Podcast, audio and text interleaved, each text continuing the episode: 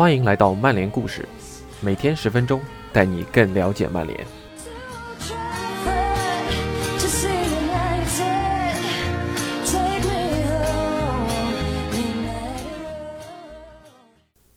Hello，大家好，今天要和大家分享内容是曼联足球总监穆塔夫想和大家分享的一些观点，叫做我们不应该被社交媒体上的言论所影响。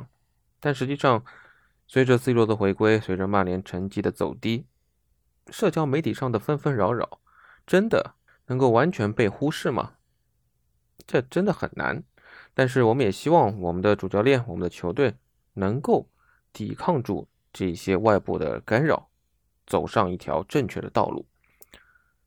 本篇文章由 Andy Mitten 撰写，翻译作者同样是我们的老朋友温博 ATZ。那么下面就是今天的内容。曼联放出了九月二十四日那场球迷论坛的内容。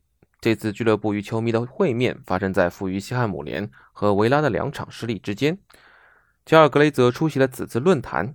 有一位曼联球迷谈到自己的感想是这样表示：“俱乐部的表态相当坚定，我们想要确保已经给出的承诺能有进展。”乔尔格雷泽竟然出席了，我们还真有点小惊讶。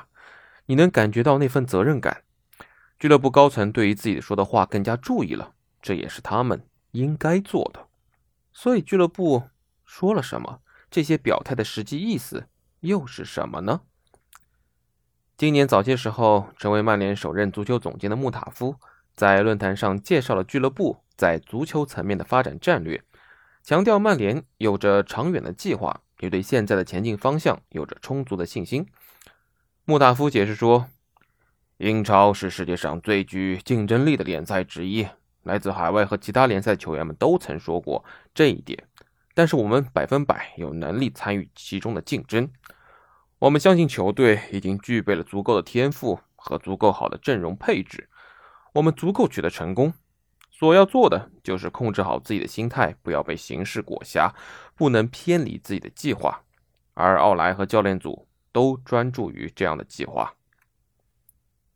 他接着指出，俱乐部注意到 Twitter 和 YouTube 上出现了一些批评的声音，但俱乐部认为有一部分的公开批评并不具有建设性。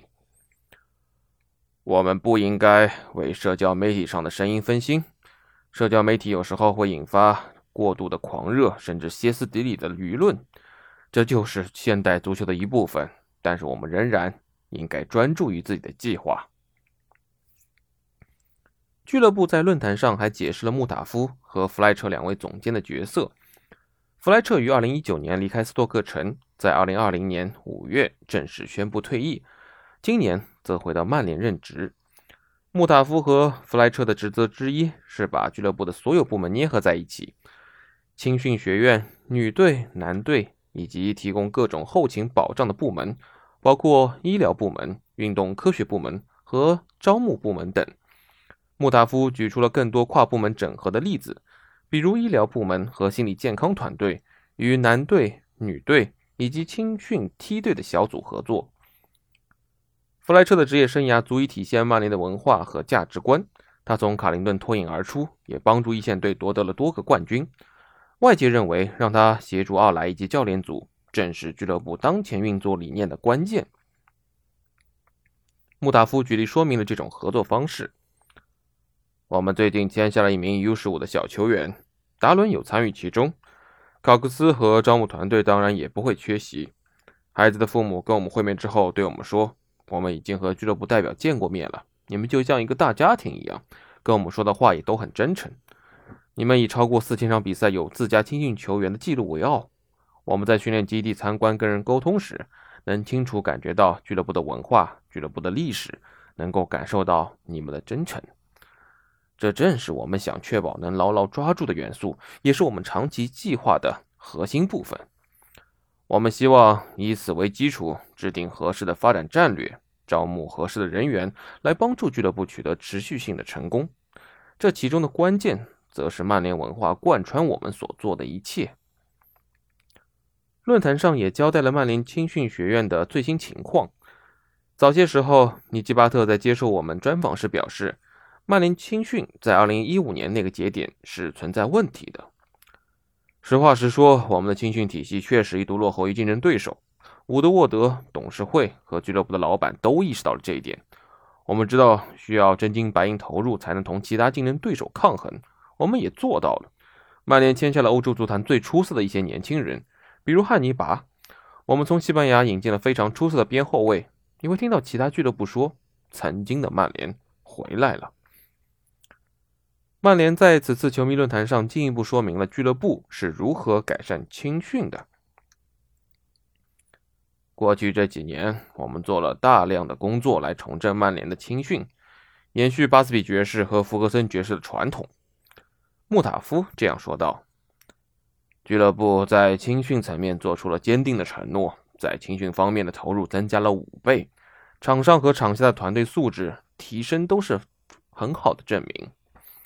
我们意识到这就是我们的关键职责，要不断加强青训球员的晋升通道。”一线队现在拥有麦克托米奈、格林伍德和拉什福德，图安泽贝和威廉姆斯的年轻人也租借在外，还有很多年轻人在低级别联赛获得了参加一线队比赛的体验，对他们和我们来说，这都是好事儿。